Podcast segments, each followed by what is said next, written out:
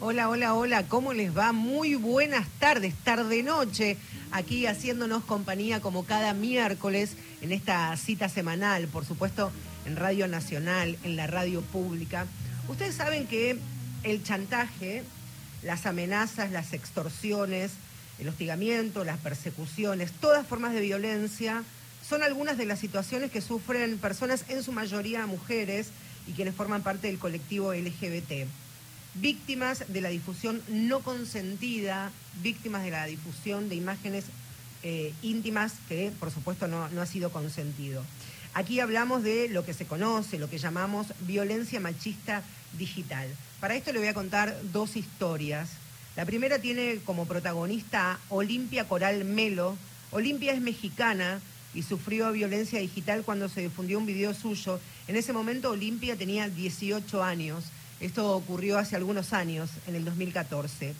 La historia de Olimpia, su activismo y la militancia de los movimientos de mujeres de aquel país lograron reformar el Código Penal y actualmente es considerado un delito y está penado. Hoy día en más de 20 estados y la ley, gracias a la ley Olimpia, que tipifica la violencia digital como otra forma, otro tipo de violencia machista.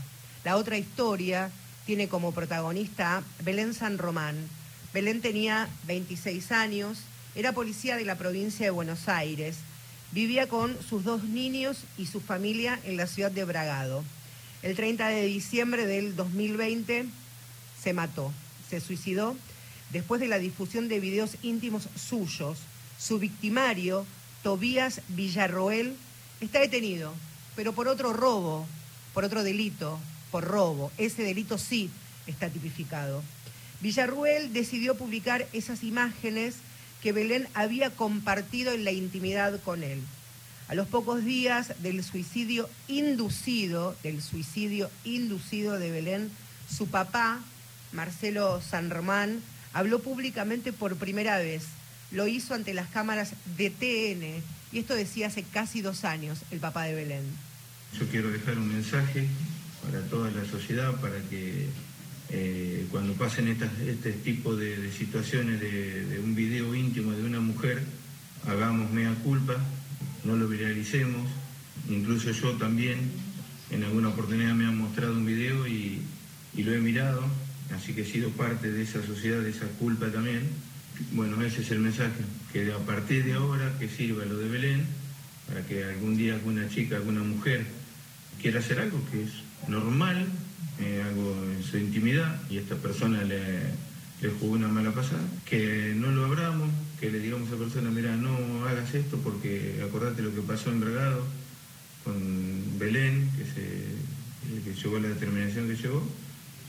Y bueno, y también eh, que con respecto a la violencia de género, eh, alguien tiene que hacer algo en, algún momento en este país.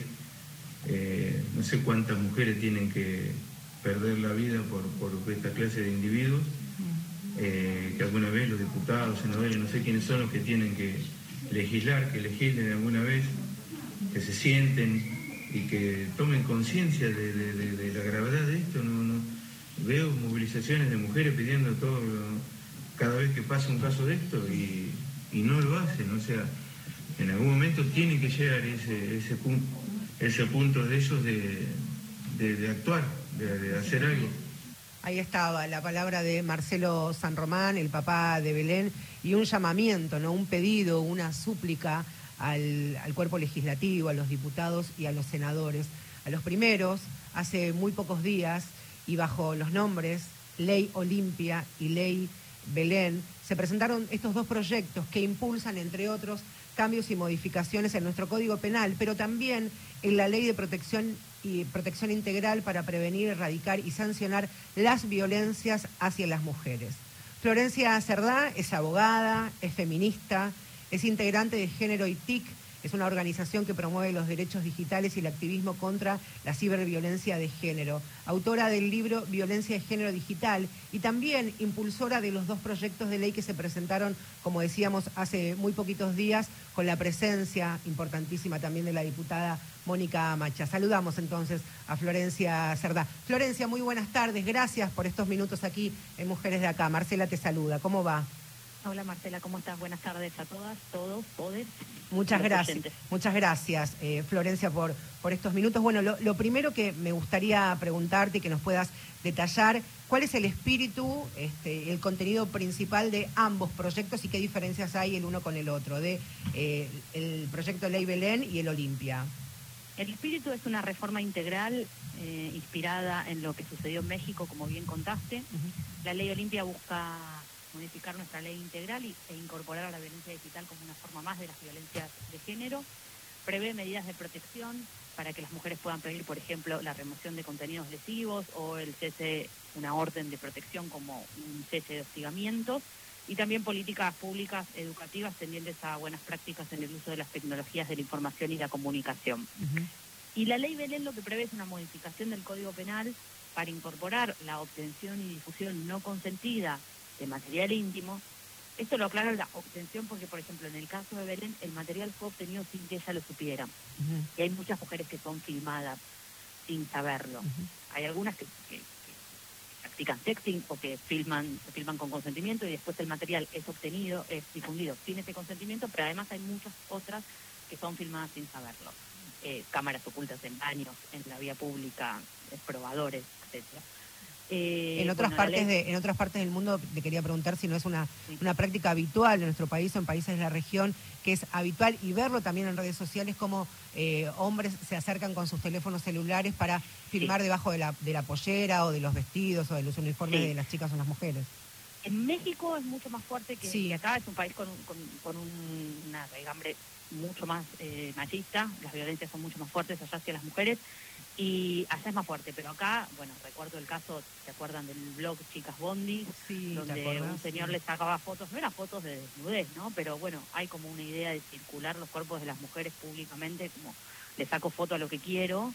O me acuerdo cuando se había puesto de moda en Twitter criticar cómo se vestían las mujeres eh, con una tuitera muy conocida y las llamaban marginales y la gente le sacaba fotos en la calle a cualquiera que consideraba que estaba mal vestida y todo el mundo opinaba sobre los cuerpos de las personas. Pero bueno, para no irme la ley Belén, eh, Obtención y difusión no consentida de material íntimo también castiga los montajes pornográficos, es decir, cuando se monta, por ejemplo, la cara de una persona sobre un video de pornografía y se lo difunde haciéndose creer que es esa persona que, que ahí aparece.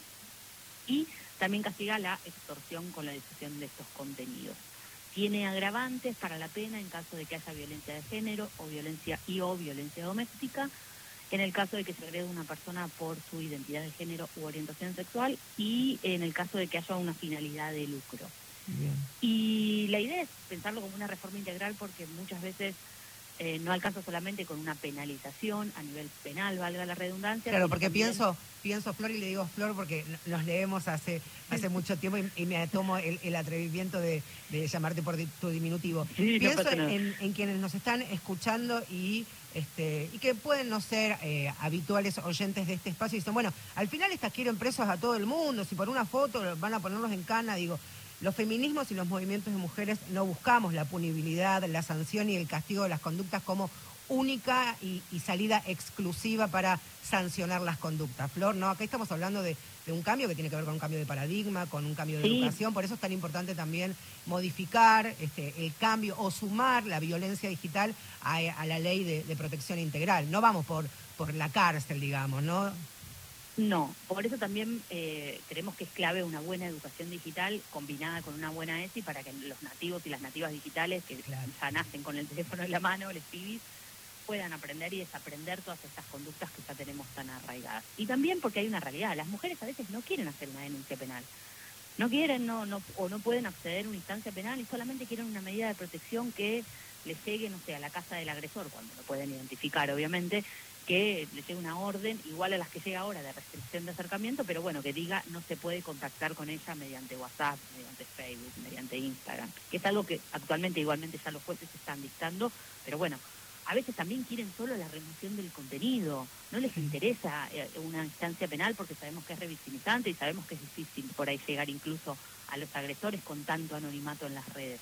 Solo quieren que se remueva el contenido y ya está. Y también el momento, el momento de, de la denuncia, Florencia, es ver si uno se acerca a una comisaría o a una fiscalía o a un juzgado, depende el lugar donde viva y cómo es recibida al momento de denunciar, porque si en el primer contacto con una o con un funcionario del sistema judicial uno se siente revictimizada, humillada, que se codean entre ellos, que dicen, bueno, vino la de la foto también, es prácticamente cerrar la puerta en la cara y volver a casa con las manos vacías, con eh, la humillación, la vergüenza, la culpa también. Sí, y es lo que pasa hoy en día. Esta es la realidad de, las chicas que van a denunciar y como contaron mis compañeras del Grupo Ley Olimpia cuando pusimos los proyectos de ley en, eh, hace dos semanas en el Congreso.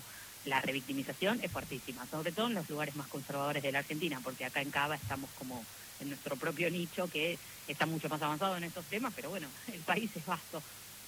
Florencia, en los últimos años se han presentado por lo menos 15 proyectos para castigar la difusión de imágenes eh, la difusión de imágenes no consentidas y modificar también la ley de protección. La pregunta es si crees que hay cierta resistencia en, el poder político, que también algunos responden a intereses económicos o financieros de, empresas de, comunicación o de tecnología también.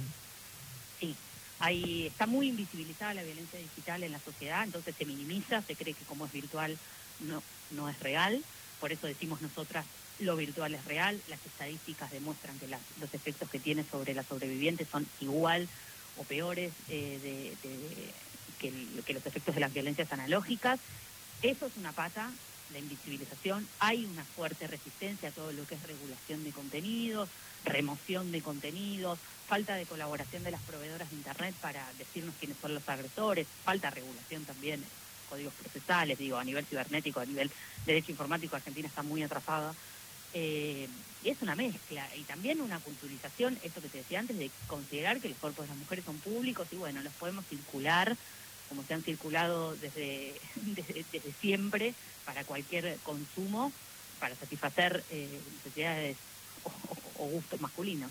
Pienso también en quienes nos están escuchando y que les gusta sacarse fotos, videos, compartirlos con parejas o con relaciones sexoafectivas ocasionales, que por supuesto están en todo su derecho y ante esta, esta charla que estamos teniendo se pueden asustar, pueden tener temor. ¿Cuáles son las sugerencias o las recomendaciones al momento de si queremos compartir nuestras imágenes con el compañero o la compañera que, que querramos, tomemos los recaudos y los cuidados? las sugerencias yo prefiero siempre hacerlas hacia los agresores, o sea, no poner el, foco sobre las personas que, son agredidas. Em, la realidad es que lo que tenemos que hacer es empezar a hablar con, nuestros varones eh, y decirles, bueno, si te llega un video, si te llega una imagen, ante la duda, no difundir. Es esto, mucha gente no sabe, dice, bueno, es una actriz pornográfica, qué sé yo, la difundo igual, te lo paso a todos mis amigos porque me gustó. No, bueno, ante la duda, si no sabes, no lo difundas, cortar la cadena de viralización, eh, y si las chicas quieren hacer sexting, eh, pueden hacerlo, es una práctica sexual igual que cualquier otra, no tiene nada de malo. Si quieren tomar sus recaudos, hay, hay bastantes aplicaciones que, bueno, difuminan por ahí la cara, te difuminan los tatuajes, eh, pero repito, un poco es volver a caer en por qué siempre nos tenemos que estar cuidando nosotras, ¿no? tendríamos que pedirle a ellos que, que, como, como dice Olimpia, que el miedo cambie de bando, que dejemos de cuidarnos nosotras y empiecen a tener miedo los agresores. Pensaba también mientras escuchaba el, el, audio, este testimonio de, del papá de Belén, que ya va a tener dos años en, en, en, noviembre, que él también decía, ¿no? Atravesado por la tragedia y por el dolor de lo que ocurrió con, con su hija Belén, esto que vos decías, que uno también, él como varón, eh, ve algún video, alguna imagen y la circula y, la comparte sin siquiera saber quién es la o las protagonistas, ¿no? Que lo hacemos todos en definitiva. Este, eh, yo me acuerdo también, creo que fue el año pasado cuando eh, trascendieron las fotos de Luciano Castro, ¿te acordás? Que también muchas de nosotras, digo, también me parece importante hacer un mea culpa y decir, bueno, ¿en qué contexto el tipo se sacó la foto? ¿Cómo trascendió? ¿Cómo se hizo viral? ¿Cómo salió a la luz? Y que incluso él después contó que que no le fue grato a él y a su pareja de ese momento este, ver las imágenes publicadas y todo lo que se generó alrededor. También ellos, por supuesto en menor medida, lo padecen esta, esta situación tan pública. Sí, y aprovecho para aclararte, porque los comentarios que vemos en redes son, ¿es una ley solo para las mujeres? No, el Código Penal se reforma para cualquier persona que sea víctima de este tipo de, circunstancias. Obviamente hay antes por violencia de género y violencia doméstica, porque sabemos que las mujeres son las mujeres y diversidades son las personas más agredidas en estos temas, pero aplica obviamente para los varones, sí, tenemos el caso de Luciano Castro, yo me he peleado con todas mis amigas cuando pasó eso, porque te decían, ay, bueno, pero no seas aburrida, lo mismo que pasa en los grupos de varones, en el nivel de que cuando un varón dice, che, no da que compartamos esto, empiezan, bueno, pero no, dice cómo se chicanean. Tenemos que cortar todo eso, esto de considerar que los cuerpos de las personas pueden ser fotografiados y exhibidos sin ni siquiera detenernos a preguntar si esa persona lo consintió.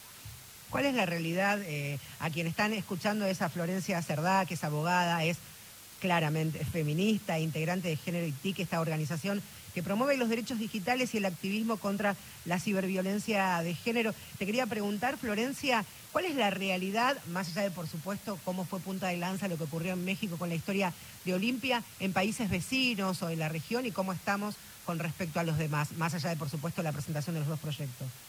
Mira, Brasil tiene normativa, Chile tiene normativa parcial, porque hay bastantes formas de difusión y obtención de material íntimo, viste, como te decía, algunas son cámaras ocultas en la calle, algunos castigan solo cámaras en la calle, otros castigan en la intimidad. Entonces Brasil tiene una, cierta legislación, Chile tiene, Uruguay tiene, México obviamente viene con la, viene avanzando en la cabecera, España que también es, eh, quien nos inspira muchas veces en, derecho informático también tiene bastante legislación, incluso ahora van a castigar el reenvío, están pensando en castigar el reenvío, no solo al que envía la primera vez, sino también al que reenvía. Eh, y en general, bueno, pues Europa y, un montón de países eh, eh, del norte ya tienen todo legislado hace rato. Y bueno, el proyecto Ley Olimpia también está llegando a Ecuador. Olimpia está haciendo contacto con, con varios, con varios países de Latinoamérica para que esta conducta vaya siendo penalizada en todo el mundo. Que fue muy, muy emocionante lo que ocurrió. Olimpia estuvo en la Argentina hace dos semanas, ese, ese encuentro y esos abrazos que se registraron en imágenes, en fotos y en videos cuando hicieron la presentación allí en la Cámara de Diputados. Estuvo la ministra Gómez Alcorta, por supuesto la anfitriona fue la diputada Macha. Personalmente, Florencia, ¿cuál es la lectura política que vos también haces de la presentación y cuál es el caminito ahora este, que habría que que recorrer, presionar, militar y rosquear todo junto. Yo creo que esta vez, eh, la verdad, hizo mucha fuerza. Eh, agradecemos muchísimo a los medios también, porque no paramos a hacer notas hace dos semanas. Eh, creemos que esta vez va a estar encaminado, ya tenemos contactos para empezar a avanzar sobre un trabajo. Hay muchos proyectos, eso es lo que pasa, hay muchos proyectos previos en tratamiento. Entonces, bueno, vamos a tratar de unificarlos, sacar un buen proyecto que, que le sirva a toda la sociedad es la idea, tratar de unir fuerzas para hacer algo a favor de las mujeres y diversidades cualquier persona que esté afectada por estos temas y dejar un poco de lado quizás, sabemos que la situación política es compleja, pero creemos que esta vez va la sociedad en estos temas de género suele ponerse de acuerdo todo el espectro político y esperemos, eh, por favor, que esta vez así sea. Em, cuando hablábamos al, comienzo de la ley de protección integral para prevenir, erradicar y sancionar las violencias hacia las mujeres, es una ley que ha sido punta de lanza, pionera en la región, que tiene más de 10 años y en este sentido también me parece, y esto lo transforma en pregunta a Florencia, la modificación o el cambio tiene que ver con lo que significan las comunicaciones y las nuevas tecnologías, porque no está incluido, digamos, quedó viejo en este sentido, ¿no? Claro, por eso queremos queremos eh, justamente incorporarla. Ya también ha, habido un montón de proyectos, ha habido uno con media sanción. Y me hiciste acordar, y con esto quiero agradecerte, porque en el discurso en el Congreso yo lo mencioné, que nuestra ley, que ha sido avanzada, ha sido tomada de modelo en muchos, en muchos países, el Estado argentino siempre se caracterizó por tener legislación de avanzada en género y diversidad, y con eso nos estábamos quedando un poquito atrás. Eh, y también nos hemos caracterizado por formar un movimiento como el Ni Una Menos que mm. empezó con tu tweet, así que no puedo dejar de agradecerte porque a mí me emociona al extremo que solo un tweet haya generado una militancia que a mí me incluye y que me ha llevado a, me cambió la vida por completo y le cambió la vida a miles de mujeres en todo el mundo. Así que aprovecho, me pongo cholula para poder agradecerte que que vos, vos pusiste tu gran Fuimos, fuimos un montón. yo siempre digo, lo escribí yo porque estaba yo circunstancialmente, podría podrías haber sido vos, podría haber sido este, cualquiera que, que hubiera sentido este, atravesada por, por ese día, por tanta furia y por, tanta bronca. Así que es verdad esto, me parece súper importante. Como otras leyes, otras normas, otras legislaciones eh, son punta de lanza, y me encanta decir que son punta de lanza y se ha tirado el ancla desde, desde la Argentina. La Argentina ha visto en lo que tiene que ver con la promoción y la, el avance en materia de, de derechos, también lo es la ESI. Por eso también es tan importante que la ESI siga, sigamos militándola, principalmente en los distritos o las provincias donde este, la derecha y, los conservadores todavía este, la militan en contra, ¿no? Sí, sí, esperemos que la educación digital llegue también, por eso es clave. La educación para nosotras es clave. Una buena ESI y una buena educación digital, buenas prácticas en el uso de las tecnologías de información, realmente consideramos que va a cambiar la vida de las personas, porque en México ya pasó. La ley Olimpia no solo fue una ley que penalizó, también incluyó bastantes políticas públicas, obvio siempre quedó un montón por hacer, pero hoy en México todo el mundo sabe que sacarle una foto a una persona y difundirla está mal. Ese es el cambio cultural que queremos lograr nosotras y esperemos que así sea. Por lo menos comenzar a preguntarnos quién es, de dónde vino y por qué tengo que compartirla, por qué tengo que reenviar esa foto o, ese video ya. Esa pregunta nos tiene que dejar un sabor de no hacerlo, eliminarla y listo. Y si se puede, por supuesto, también este, ayudar y ver este, a buscar esa persona y alertarla y, darle una mano. Florencia. la pregunta sería, la pregunta sería, ¿quién nos hizo creer que podemos difundir? Claro. ¿Qué derecho, tengo, ¿Qué derecho me tengo que arrogar yo para difundir, compartir y, este, y sumar el, aporte para que se, viralice? Flor, muchas gracias por, por estos minutos y por tomarte este, este ratito en, este día para, para charlar conmigo. Te mando un fuerte abrazo y nos vemos en las calles, por supuesto que sí. Gracias, gracias. Un, abrazo grande. Seguimos en Mujeres de Acá, ¿eh? Ahí estamos.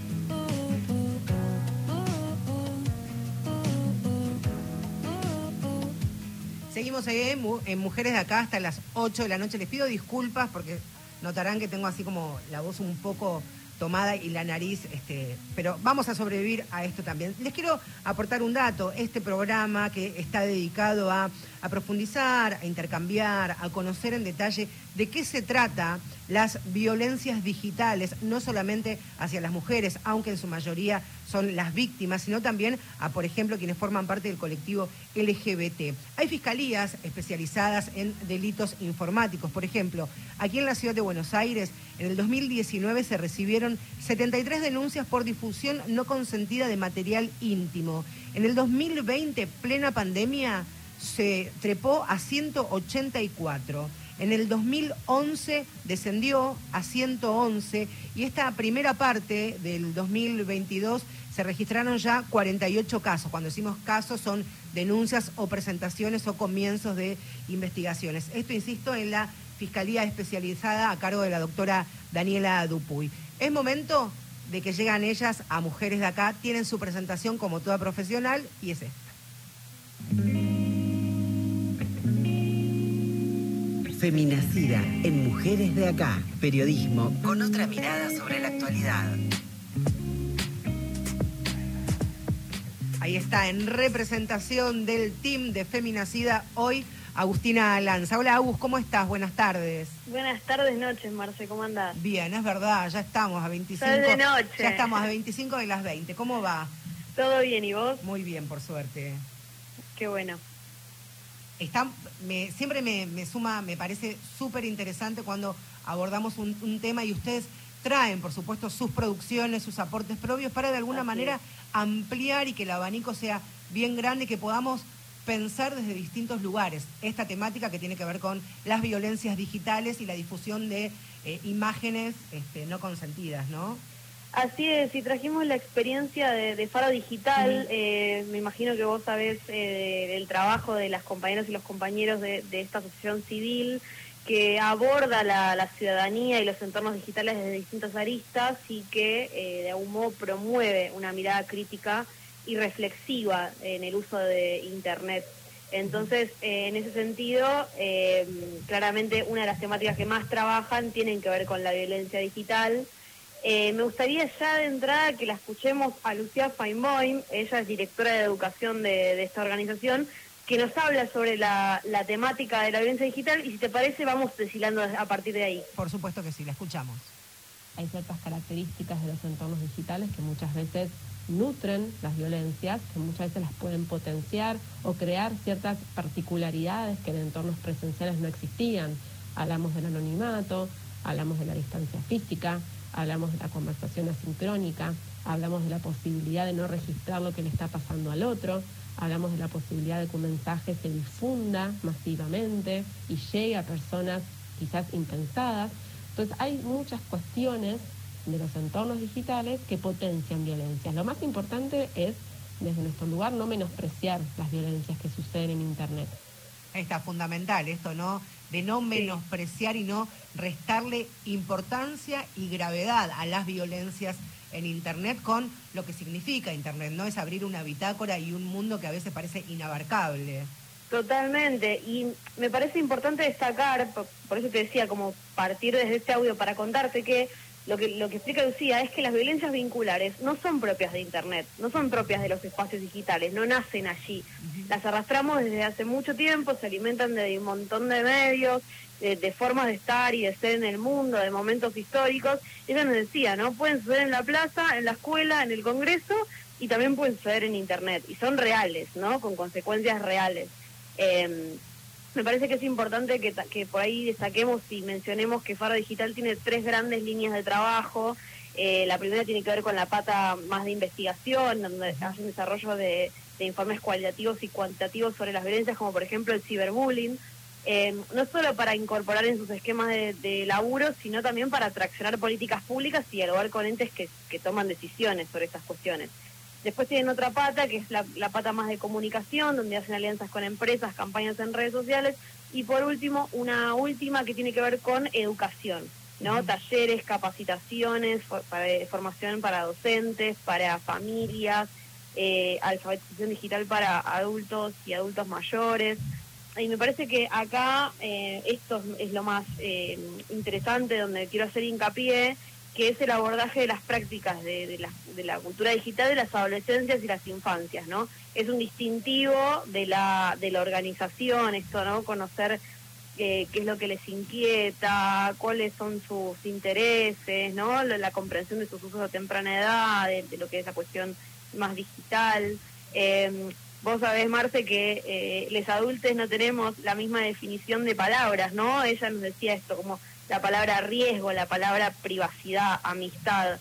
Quizás eh, nosotros, nuestras amistades son eh, mayoritariamente presenciales, ¿no? Desde toda la vida. Bueno, entonces poder pensar esas palabras eh, que, que, en el mundo de, del Spidis eh, suenan distintas, ¿no? No, y, también entender que hay una, una nueva forma, más allá de la comunicación, por supuesto, una nueva forma de decir al mundo, ¿no? A través de, por supuesto, las redes sociales, ni que hablar, las nuevas formas de, de un nuevo idioma, ¿no? Que también los adultos tenemos que hacer un esfuerzo enorme y hay que hacerlo por entenderlo e incorporarlo. Cuando digo un nuevo idioma, tiene que ver la, la nueva forma en que los pibes y las pibas se comunican en sus espacios también y que están diciendo muchos de ese lugar. También aportó en este sentido.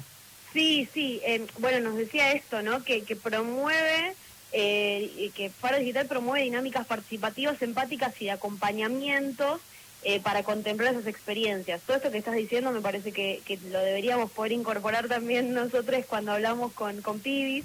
Em, me gustaría que nos vayamos pensando, eh, la, la, vuelvo a traer a Lucía nuevamente para que nos vayamos pensando en cómo abordar la violencia digital, pero pensando también que nos afecta a todas las personas, tengamos la edad que tengamos.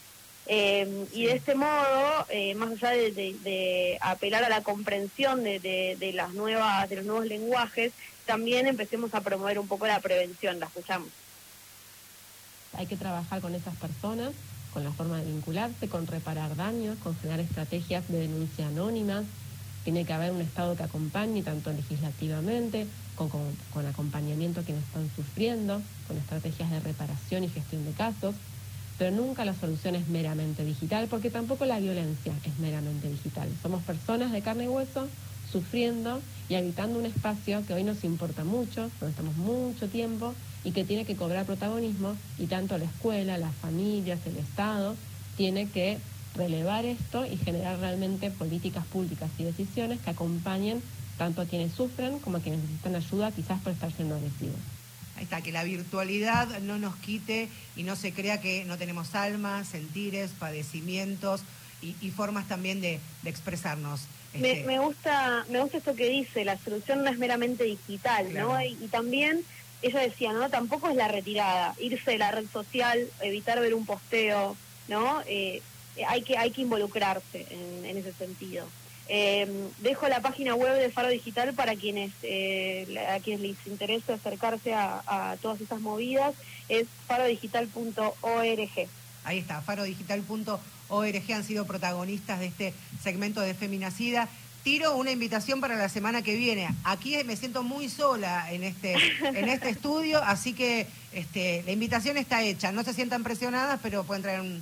Yo les prometo que un chocolatito va a haber, que es el cachet que, que humildemente podemos dar, este, así que las espero acá. Todavía no hay mate, todavía no podemos compartir el mate, pero bueno, aquí las espero. Eh, cada una con su mate sin problema. Las espero el próximo miércoles. Bueno, allí estaremos. Un abrazo. Un abrazo grande. Ahí estaba, eh, Agustina Lanza, parte de Feminacida. Vamos a escuchar un poquito de música. Esto es Autodefensa. No te muevas de la radio pública. Ya seguimos con Mujeres de Acá.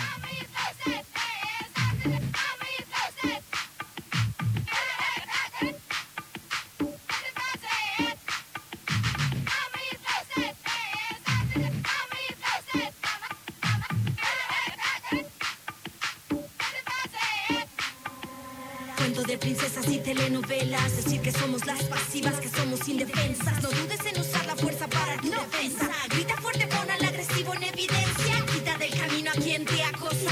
Respóndele a quien te insulta, a quien te toca,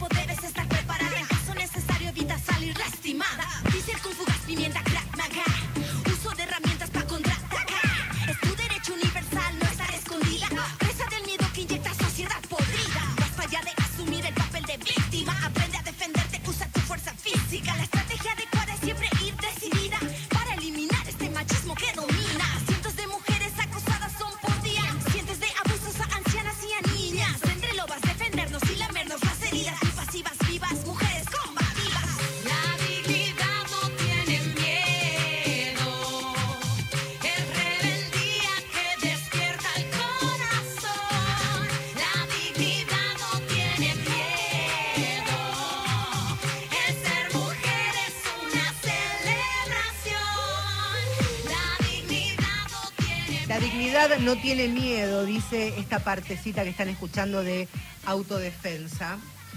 Hace dos años que no vivo, hace dos años que mi cuerpo no es mío, pero esta es una buena forma de empezar a recuperarlo y estoy muy agradecida que lo hayan escuchado. Esto es parte de lo que dijo Eliana Cardoso cuando hace dos semanas se presentaron los proyectos de ley que hablábamos al comienzo del programa y que ya detalló la doctora Florencia Cerdá, cuando hablábamos de la ley Belén y la ley Olimpia. Y cuando hablamos de historias en primera persona, tiene mucho que ver lo que le ocurrió a Eliana, porque si no, todo queda en la frialdad o en el tecnicismo de un proyecto de ley. Pero detrás de esta militancia, de este activismo que llegó desde México bajo la ley Olimpia, hay historias, hay padecimientos, hay sufrimientos, hay historias trágicas como la de Belén, como contábamos también al comienzo. Y por eso estos minutos van a ser para charlar con Eliana Cardoso, que está allí en la provincia de Tucumán y fue la mujer que allí en el, anexo de diputados dijo esto que, que les compartía hace unos instantes. Eliana, muy buenas tardes, noche. Te saluda Marcela Ojeda y primero y ante todo quiero agradecerte profundamente estos minutos aquí en Radio Nacional, la radio pública, para contar en definitiva ni más ni menos que, tu historia. ¿Cómo te va? Hola Marcela, buenas noches, ¿todo bien? Bueno, de profesión, intérprete médica, esa es tu profesión. Sí. Muy bien, así te presentaste este, cuando fue tu, tu exposición. Han sido dos años duros, difíciles, dolorosos, que incluso también el cuerpo ha pasado facturas, contaste en algún momento. ¿Cuál es la historia, Eliana? ¿Qué, te ha pasado hace dos años? Bueno, hace dos años empecé a ser hostigada por la actual pareja de mi ex em, a través de las redes sociales. Y bueno, eh, cuando yo la bloqueé, eh, me mandó un mensaje por Facebook diciéndome que había visto mis fotos y que las tenía. Eh, entonces yo traté de comunicarme con mi ex para decírselo y le mandé un mensaje y él me bloqueó. Nunca dio la cara, nunca hizo absolutamente nada fotos que eh, eran de tu intimidad y que ella había eh, las había encontrado o él se las había facilitado. Sí, yo la verdad que no sé bien cómo la cómo llegó a manos de ella, pero eh, bueno, traté de hacer la denuncia, pero como no era una amenaza, no decía qué fotos eran, pero yo ya sabía qué fotos se referían, porque era más que obvio, pero bueno, no pude hacer nada y a los meses creo que ella me empezó como a hostigar más o menos en septiembre, octubre del, de hace dos años y eh, a los meses, en enero, un amigo de toda la vida me dice que había visto fotos mías en un grupo de amigos de él, que las pasó un amigo de él y cuando traté de preguntarle no me quiso dar más información, solo me, avisaba para, para advertirme que eh, me fije a quién le pasaba mis fotos. Y bueno, como ¿Qué, te pasó, ¿Qué te pasó en el en el cuerpo cuando tu amigo te alertó o te avisó de, esta situación? Porque supongo que te debe ser también como, como un rayo que, te atraviesa y, o que te saca en el banquito en el que uno está parado todos los días, ¿no? Y yo me quedé como, o sea, no sé, me quedé como congelada, como que no lo, no lo podía creer porque lo hice con una persona que era de mi total confianza. Eh, mi ex era un amigo de toda la vida eh, mi, familia lo conoce, yo conozco su familia, entonces como que no, no lo podía creer y después me fui topando con más cosas, como por ejemplo que este amigo que me, que me avisaba no me quería dar más información. Sí logré que me pase las fotos para ver qué fotos eran y bueno, con eso confirmaba que eran las fotos que le había pasado yo a, a esta expareja, digamos. Eh, y bueno, ahí me fui topando con, con más cosas porque no me di cuenta que por más amigos que, que sea mío no me quería dar información porque no quería como traicionar a su amigo que pasaba las fotos. Entonces... El pacto, ¿no? sí, sí, es como muy... Él ahora actualmente me manda mensajes disculpándose, pero yo no le contesto porque la verdad que yo en ese momento no, no me enojé con él porque quería sacar más información, pero me di cuenta que él me avisaba de una forma súper machirula, o sea, él no me avisaba porque porque le importe, sino porque para decirme no le pases a cualquiera, o sea, entonces como que no... había una intención de, cuidado y de protección, sino de, dale, che, vos, ¿no? Otra vez no pases estas fotos. Claro, y bueno, no, después de eso, bueno, logré que me diga más o menos de dónde fueron, entonces bueno, me puse a averiguar en, en los grupos de Telegram, eh, no volví a ver yo mis fotos, nunca las vi porque creo que si las hubiera visto hubiera sido peor, pero yo nunca la, nunca la vi en mis fotos, pero bueno, vi fotos de muchas otras chicas y, y bueno, le, le fui avisando a cada una eh, que estaba ahí, o sea, porque la realidad es que en esos grupos se ponen el nombre y el apellido de la chica o la red social y bueno, y yo lo, que hacía era buscarlas y avisarles. Y bueno, les, le pasaba... Para, que para quienes nos están escuchando, es gravísimo lo, lo que Liana está contando, grupos en Telegram donde no solamente la gravedad de lo que significa compartir, reenviar imágenes y fotos de material íntimo que de manera no consentida, sino también tagueadas, etiquetadas con sus redes sociales, como para que la continúen ahí, ¿no?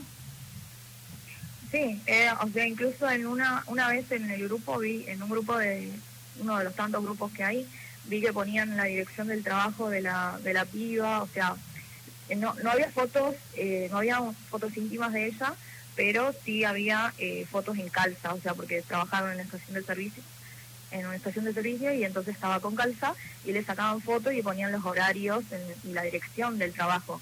Entonces ahí es cuando nos eh, me pareció súper peligroso todo y, bueno, ahí decidí como hacerlo público en mis redes. Em, y bueno, de ahí empezó a cobrar como mucha relevancia porque justo también eh, le avisé a una chica de acá de Tucumán que es influencer que habían subido una foto de ella eh, que no era sexual, era una foto que ella tenía en Twitter, que estaba con una toalla y era menor de edad, eh, pero la subían como diciendo alguien tiene fotos íntimas de esta piba. Y bueno, eh, cuando ella se enteró me dijo hay que hacerlo sí o sí, hay que viralizar esto para que vean lo que están haciendo.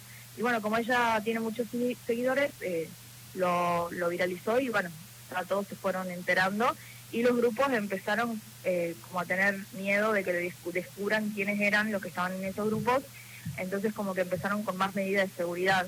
Eh, ya antes los grupos estaban al alcance de tu mano, vos ponías el nombre y ya lo podías buscar y entrabas porque estaba público, no, no te tenías que venir a ser eh, miembro. Ahora es más difícil, tan privado, tenés que tenés que, si vos querés entrar al grupo, tenés que pasar eh, contenido de alguna chica, nueva, no contenido copiado o no contenido que pasan siempre, sino contenido de alguna chica nuevo, digamos. Eh, como que ahora están más como cuidándose para seguir haciendo lo mismo siempre. Si esto estuviera tipificado como delito, si, eh, si lo de Liana ocurriese el año que viene, de convertirse en ley ambos proyectos, a Eliana no le hubieran dicho que esto era una amenaza y no sabían el contenido. Ahí podrían, con la sanción de, ambas leyes, principalmente de, la ley Belén y la Olimpia, por supuesto, sancionar, investigar, penalizar y ver de qué lugar y de, de qué manera se consiguieron esas fotos y llegar a un responsable barra culpable. Por eso es importante este camino y este recorrido que ha tenido que hacer Eliana en, Tucumán, yendo a la OBD de aquella provincia, a la Oficina de Violencia Doméstica de aquella provincia, a la Fiscalía y puertas que se iban cerrando, pero también paralelamente, Eliana, y con esto te quería preguntar y para, para terminar y no robarte más, más tiempo, se abrieron las puertas de, de la militancia, del activismo, de los movimientos de mujeres y ahí el abrazo fue, fue fraterno, ¿no? Y comenzó también a escribirse otra, otra historia que la ves materializada hoy día. Sí, en realidad, o sea, todas las puertas de todas las instituciones eh, estaban totalmente cerradas. También traté de comunicarme con fundaciones o movimientos de mujeres de acá en Tucumán. No me dieron, no me dieron bola porque mi ex es militante del Partido Comunista, así que no. Un aliado, falso aliado. claro, un, claro, un aliado, entonces como que no me creían. Incluso mis amigos también, muchos no me creían porque es el típico aliado que vende pañuelos verdes en la marcha de la mujer. Eh, así que tuve que recurrir directamente a México, a Olimpia eh, y a todo el Frente de la Solidaridad, que fueron las que me escucharon, y después a mis compañeras de actualmente de ahora, que fueron víctimas cuando vieron mi caso, me escribieron, y entonces nos fuimos haciendo amigas y eh, empezamos a hacer todo esto, y bueno, después se fue sumando lo que es la organización Gentic, la psicóloga y muchas varias chicas de todas las provincias que fueron víctimas que tienen eh, una historia peor que la otra, porque no, porque esto pasa hace un montón de tiempo. Eh, así que bueno. Cuando decía al, al comienzo, Eliana, al comienzo de la conversación decía que también el, el cuerpo ha, ha pasado facturas, más allá de, por supuesto, la vergüenza, la humillación, el destrato, sentirse mirada, señalada, hostigada. También eh, cuando uno le pone el cuerpo a esta situación de, de, sufrimiento, también la salud se vuelve más, más endeble y más frágil, ¿no? Sí, yo comencé, eh, yo en un momento estaba tan metida con los grupos de Telegram que estaba todo el día con el teléfono, pero todo el día con el teléfono, y también me hacía mal escuchar las historias de las chicas y eh, acompañarlas a denunciar, cosas así. Eh, entonces yo me empecé como a, sentir mal en el sentido de que me dio una neuralgia de Arnold en la cabeza y me metía ibuprofeno eh, y antiinflamatorios y eso me provocó una piedra en el riñón la cual me rompió el uréter, así que ahora estoy internada porque me tuvieron que cortar el uréter y volver a unirlo, así que todo eso fue como como que mi salud desde que me viralizaron, mi salud empezó a decaer totalmente porque ya mi prioridad era estar tratando de cazar estos machirulos para tratar de descubrir quién era. En algunos casos sí descubrí que eran quiénes eran porque algunos se dejaban el teléfono o tenían su foto, entonces como que en algunos casos sí pude dar quiénes eran, pero la mayoría se esconde y lo hacen muy bien. Y se esconden porque saben que están haciendo algo mal. Decías que encontraste un, un brazo tendido directamente en México y conociste hace algunos días, este, habrás visto por primera vez a, a Olimpia. ¿Cómo fue ese, ese abrazo cuando, cuando la viste? Porque también su militancia desde 2014 en un país tan tan machista y tan violento hacia las mujeres como México, pero que de alguna manera fue también tu, tu salvavida, por lo menos desde, desde la sororidad y desde el feminismo. Y fue a buscar al aeropuerto, así que fue muy, muy lindo, fue muy liberador. Y después eh, conocerla en persona, ya por si ella la conocíamos, la conocimos por Zoom y siempre nos estaba alentando, pero conocerla en persona fue como otra cosa porque ahí es como que entendés que no es tu culpa, que vos no tenés por qué tener vergüenza y que los culpables son tus agresores. Entonces como que fue muy fue muy fuerte conocerla y, tener el apoyo de ella y de todas las chicas de México, como que nos unió también más como grupo, porque ella nos dio su experiencia y todo lo que ella pasó. Y bueno, siempre nos, nos recuerda que no es culpa nuestra y que no tenemos que tener ni miedo ni vergüenza, así que fue súper, súper lindo conocerla hermosa este, relación que nos une a los argentinos y los mexicanos desde hace más de, de 40 años. Han abierto este, las puertas de su país cuando los años más oscuros de, la Argentina, así que también esto es de alguna manera abrazar aquel legado. Te mando un abrazo grande, Eliana, que te recuperes pronto y bien, y bueno, cuando te vengas para acá, este, seguramente nos vamos a ver. Y que sean leyes, que sean leyes las dos, esta vez este, Belén y Olimpia. Te mando un beso grande. Bueno, muchas gracias, por el espacio. Por favor, un abrazo grande. Ahí estamos ¿eh? en, el, en el estribo de otro Mujeres de Acá. Hicimos este programa posible. Marcelo Marín, que ahora te veo súper, Marcelo, porque encima que yo estoy grande, no veo de lejos, se iluminó y estás como un aparecido, así, este, una imagen casi, casi de santo. Eh, por supuesto, en la operación técnica, Gustavo Kogan en la producción periodística eh, Pipo, que me está esperando para llevarme a, Carapachay, que todos los miércoles se pone la 10 el pelado, así que le quiero agradecer, este, porque mi feminismo termina ahí, cuando me subo al auto y me lleva a casa y no me vuelvo en tren como la ida. Mi nombre es Marcela Ojeda, los abrazo y nos reencontramos el próximo miércoles. Gracias. Por eso no me quedo con las ganas. Miremos pelis en la cama. Me das un beso a la mañana. Eso es todo para mí. Ya no me quedo con las ganas. Miremos pelis en la cama. Me das un beso a la mañana. Eso es todo para mí.